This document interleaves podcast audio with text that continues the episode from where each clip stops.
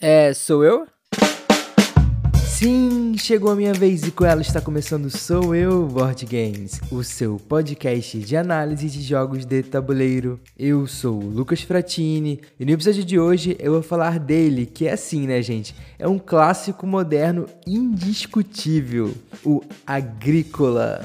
Mas o que será que ele tem para além das suas mecânicas que o faz realmente sobreviver tanto tempo assim, inclusive ganhando esse ano uma edição bonitona de 15 anos de aniversário.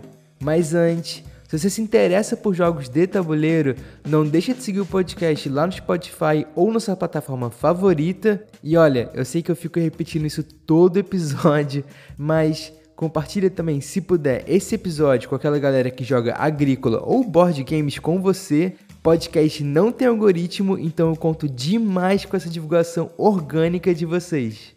Ah, e também caso aconteça qualquer emergência, segue lá o podcast no Instagram, arroba SouEuBoardGames, que eu sempre aviso por lá caso aconteça algum infortúnio, como aconteceu nas últimas semanas, que eu não pude publicar o episódio, né? E bom, bora lá ver então o que vocês falaram do episódio anterior do Caruba lá na Ludopédia. E o primeiro comentário que rolou por lá foi do Guilherme Tissot. E ele disse o seguinte, ó: "Acho o Caruba excelente para apresentar para novos jogadores. Já conquistei alguns adeptos através dele. Olha, eu fui um deles, né? Eu realmente mergulhei de cabeça nessa cultura por causa do Caruba, mas voltando, ó. Ele é um jogo simples e rápido sem ser bobo. Eu mesmo, há quase uma década no hobby, ainda me divirto muito jogando Caruba, mas infelizmente já aconteceu algumas vezes de um jogador tentar copiar a estratégia do outro, uma vez que as peças usadas eram as mesmas. Isso inclusive causou desentendimentos. Caramba, hein, Guilherme. Ele continua: depois de um tempo, desistimos desse bingo de peças e passamos a cada um sortear a sua própria peça. E assim, não só evitamos essa cópia do posicionamento das peças de outro jogador, como também agilizou o setup e a partida em si. E não senti que a estratégia foi prejudicada. E depois o Guilherme acabou desenvolvendo um pouco mais essa sugestão de regra da casa. Mas assim, cara, te falar que eu nunca testei essa variante, assim, e faz sentido o que você falou. Acho que principalmente o setup, né? É, tem sempre esse momento do bingo que você tira a peça, aí você fala, ah, 25. Aí fica todo mundo, pera, 25 o quê? 25? Todo mundo fica ali meio que catando qual que é o número, né? E olha, eu fiquei bem curioso, assim. Eu confesso que a próxima vez que eu jogar caruba, eu vou testar essa sua regra da casa. E obrigado pelo comentário, Guilherme. Parece mais por aqui, hein? E quem voltou por lá foi a Maíra Oliveira, que disse que nunca jogou Caruba, mas que, no caso dela, né, o primeiro jogo que ela teve contato desses mais modernos, sem ser os clássicos da infância, foi o Dixit, e que ela se apaixonou por ele por ser projetivo e muito abstrato, uma vez que, como ela é psicóloga, ela acha que foi isso que chamou mais atenção nela. E a partir daí ela foi descobrindo mais jogos e também descobriu que existe um mundo infinito de jogos de tabuleiro. E cara, muito interessante isso que você falou sobre o Dixit. Eu acho que quando a gente joga, a gente carrega inevitavelmente, né, muita da nossa própria bagagem para mesa. Então, bem legal esse seu relato, hein, Maíra. Obrigado pelo comentário. Já o Pedro Henrique Lutz, ele pontuou algo que eu achei bem curioso assim que ele notou em relação aos episódios, né? Ele disse, ó, primeiro episódio do Wolf que é o seu jogo favorito, e agora do Caruba, que trouxe você pro hobby.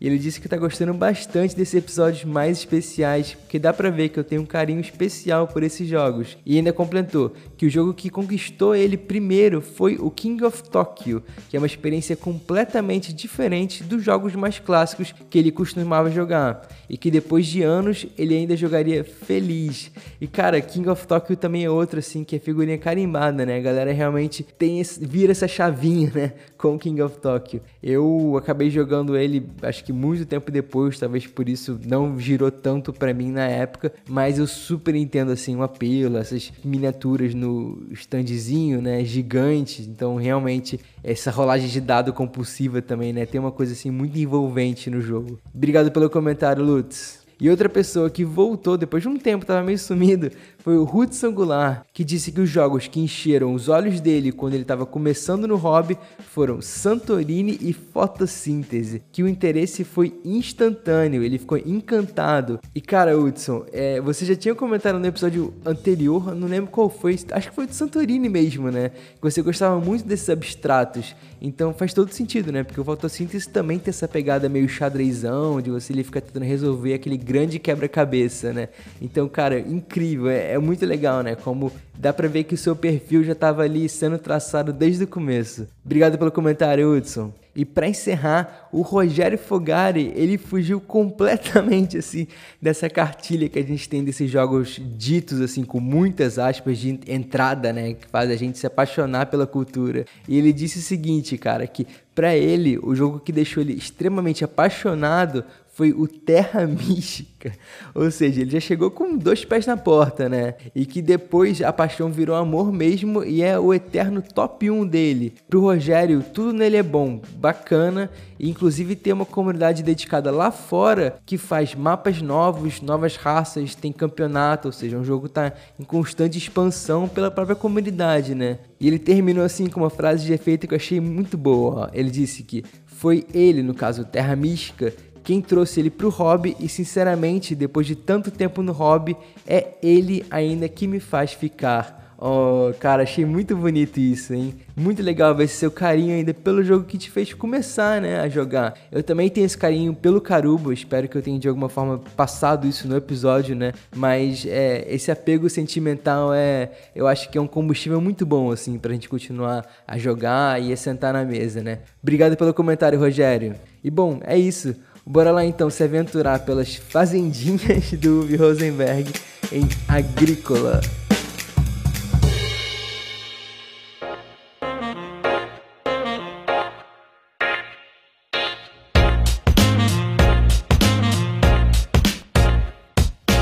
Agrícola é um jogo do designer Uwe Rosenberg e que já teve versões lançadas ao longo dos seus 15 anos aí no mercado brasileiro, sendo a última justamente uma edição comemorativa de debutante do jogo lançada esse ano, ou seja, em 2023, pela Galápagos assim. E cara, essa edição tá muito caprichada, hein? Um pouco salgada também, mas tá lindona. E esse clássico indiscutível roda de 1 a 4 jogadores e tem peso de 3.47 de 5 no BGG, com partidas que duram assim uma média de uma hora e meia até duas horas, se for com a mesa cheia. É aquele bordão que é meio, meio batido também de ah, é mais ou menos 30 minutos por jogador. Olha, aqui se aplica perfeitamente. Vai na fé. E segundo a Ludopédia, são 11 as suas principais mecânicas, mas eu vou reduzir aqui, como sempre, as que mais me interessam, que eu acho que são centrais para compor esse fluxo do jogo, né? Que são, no caso, a alocação de trabalhadores, cerco de área e gerenciamento de mãos e de recursos também, né? Evidentemente. Já que em Agrícola nós somos um casal inspirado e motivado que está tentando fincar as suas raízes e constituir família no campo, onde compramos um pequeno lote de terra, ainda bastante cru, só com dois quartos, mas que vai ser ali o nosso cantinho, né? A gente vai querer expandir e fazer ali a nossa vida. Mas, ó, não se deixe enganar pelo clima bucólico do campo, porque a vida na fazenda não é fácil. A gente está aqui é para trabalhar. Então, ó, ao longo de seis períodos do jogo, que é marcado por um certo número de rodadas que é decrescente, né? Nós vamos alocar os nossos trabalhadores ali no começo, nosso casal camponês, para mandar eles na labuta em diversos espaços do tabuleiro central, podendo então coletar recursos importantes para o desenvolvimento da nossa casa e fazenda, como por exemplo madeira, argila, é, junco e futuramente também pedra, além de poder expandir assim a nossa fazenda e também arar o campo, produzindo uma terra fértil para receber sementes de cereais ou futuramente também hortaliças. Ou a gente pode também mandar eles trabalharem para garantir alimento na pescaria ou com a diarista. E muito importante aqui, a gente não está contando que Agrícola é também um jogo sobre fazer carreira, né? E não é só sobre trabalhar, não. Então a gente pode investir não só na nossa fazenda com essas melhorias que eu comentei, expandindo né, o nosso território, como a gente pode investir no nosso futuro com algumas profissões, alguns ofícios, né? E em tecnologia agrária com certas melhorias. Então, uma das coisas que a gente pode fazer com o nosso trabalhador é mandar ele para uma temporada de aprendizado que vai ser simbolizada assim com uma carta amarela que vai ser baixada até o final do jogo para te dar um benefício constante e bastante importante. Ou então, se você não quiser investir em você mesmo, no seu próprio trabalhador, a gente pode pensar em futuramente investir na casa, em um fogão a lenha, por exemplo, que pode ajudar a fazer mais comida. Mas pera, vamos lá. São muitas opções no jogo para você trabalhar, né? E olha que eu nem falei todas elas, mas tá, como assim futuramente? Eu falei muito isso, né, sobre o futuro. Então, ó, Acontece que, além das ações disponíveis no começo do jogo, uma nova ação é liberada de forma randômica ali no baralho de cada período, né? Como um espaço novo com uma ação nova para você poder mandar ali o seu personagem trabalhar, fazer aquela ação, né? E nesses espaços novos, você vai também conseguir sair ali do básico da fazendinha e quem sabe, não sei, ter um filho ou uma filha que vai poder te ajudar como trabalhador extra no futuro, porque fazenda é isso aí, ó. Só se faz filho para pegar na enxada. Ou ainda, talvez, quem sabe, começar a criar ovelhas ou vaquinhas, não sei, né?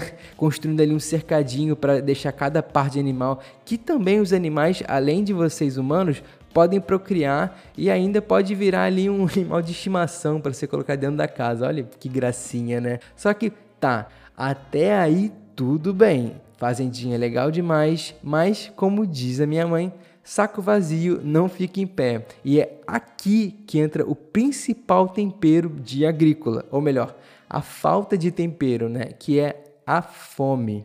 No final de cada período, nós temos a fase da colheita, onde a gente vai se beneficiar dos cereais hortaliças plantados. Depois temos essa fase de alimentação e é aqui que o bicho pega, porque sim, se você ficou se perguntando quando eu descrevi as ações, para que afinal tanta comida? Será que comida vira ponto? Então, é, de certa forma pode ser que vá virar assim também ponto no futuro, no final do jogo, né? Mas acontece que em agrícola, nessa fase da colheita, quando termina ali o período, né? Cada trabalhador na sua fazenda deve ser alimentado com duas comidas. E caso você não consiga no final do período alimentar a sua própria família, né, os seus trabalhadores, você vai receber menos 3 pontos em uma ficha que simboliza o ato de mendigar por comida, cara. Pois é.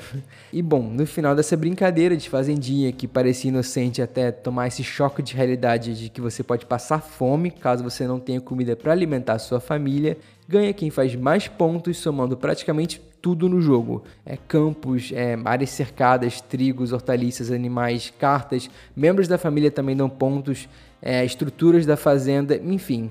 Porque essencialmente, assim, agrícola é na verdade um jogo sobre o quão burocrática a vida é, até mesmo na fazenda, ou na verdade seria ainda mais na fazenda. Você pode até aprender algo novo, se especializar, um ofício ali bacana, fazer uma grande melhoria na sua casa, otimizar o seu trabalho e investir na sua propriedade. E assim, seguir esse fluxo de progresso etapa por etapa, como manda o manual da vida que é ensinado pra gente na escola quando a gente é pequeno, né? Onde tudo é tão óbvio, lógico e sequencial. A gente desenha e projeta a nossa vida em linha reta como se fosse realmente assim só uma série de ações em um jogo de alocação de trabalhadores. Mas não demora muito assim que quando a gente sai da escola e começa realmente a viver, fica adulto, né? A gente percebe que a, a vida é ok assim, ela pode ser bastante burocrática, mas essas linhas elas não são tão retas e sequenciais quanto a gente imaginava, né?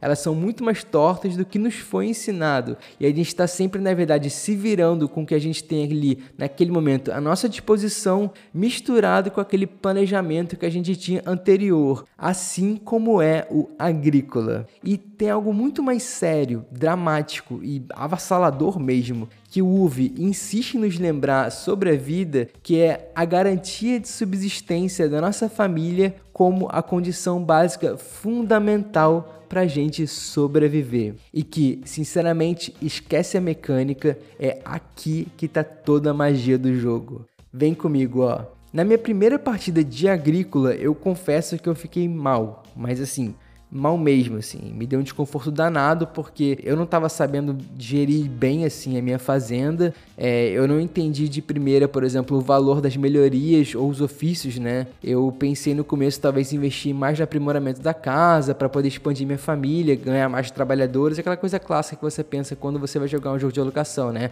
Ah, preciso logo liberar o trabalhador extra. Então, pô, vou fazer ponto aqui com a casa de pedra, construindo mais quartos chiques e, bom, foi um desastre total, assim. Todos os outros jogadores, eles eram bem mais experientes que eu e eu acabei ficando para trás. Mas tá, por que, que eu tô contando essa história, né? Porque o impacto que eu sofri quando eu recebi aquela primeira ficha de mendigar por comida bateu assim demais, assim. Muito mais do que aquele numeral que vinha com negativo na própria ficha, né? Indicando menos 3 pontos. É, eu me senti mal pela família que eu estava cuidando, de certa forma, como se eu tivesse falhado com ele, sabe? É, e, e passei a me esforçar então ao máximo para compensar nos próximos períodos. E olha, eu compensei, eu perdi feio, mas ninguém mais passou fome. Eu garanti isso, o mínimo, né? E assim, pode até parecer esquisito o que eu vou falar aqui agora, mas esse sentimento ruim que me causou essa provocação da fome em um jogo de tabuleiro que deve ser sim feita de forma bastante responsável, ela em agrícola é absolutamente incrível, cara. E não, calma. Apesar de eu gostar bastante de Radiohead, é, para mim ficar triste e se sentir mal por algo é algo horrível, assim. É um sentimento que eu evito e eu acredito que a maioria das pessoas também devem evitar, né? Mas o que eu queria chamar atenção aqui em Agrícola é como o UV, na verdade, ele escolhe pela não alienação dos jogadores durante a sua narrativa, né? E como assim, ó? Esse fator humano que o jogo carrega assim com bastante afinco,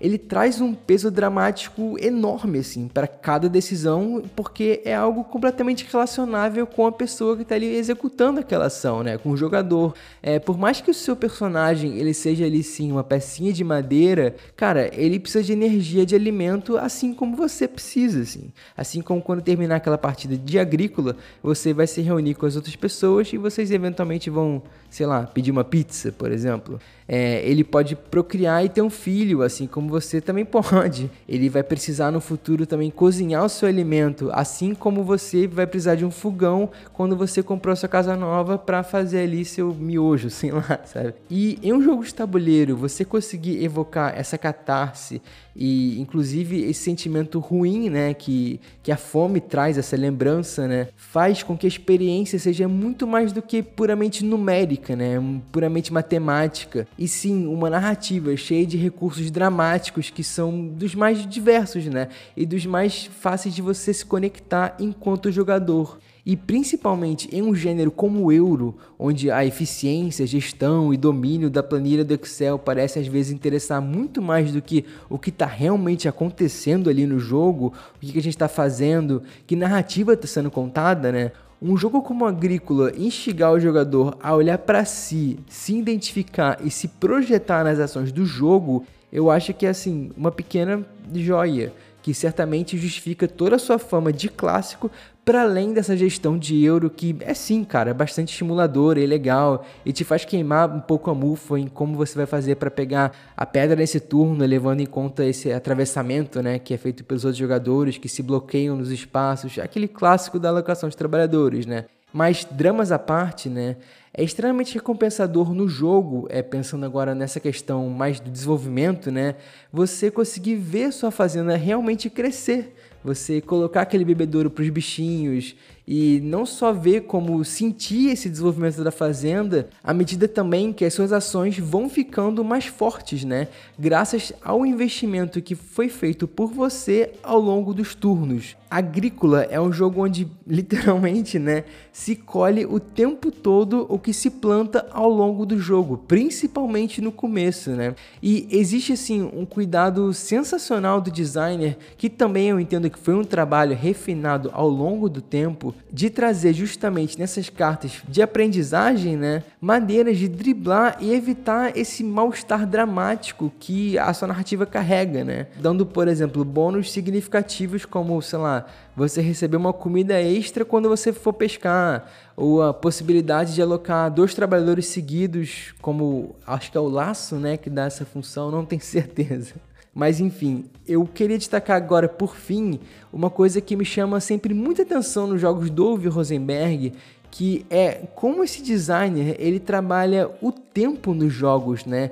E aqui no caso de Agrícola, essa assimetria temporal dos períodos. Vamos lá.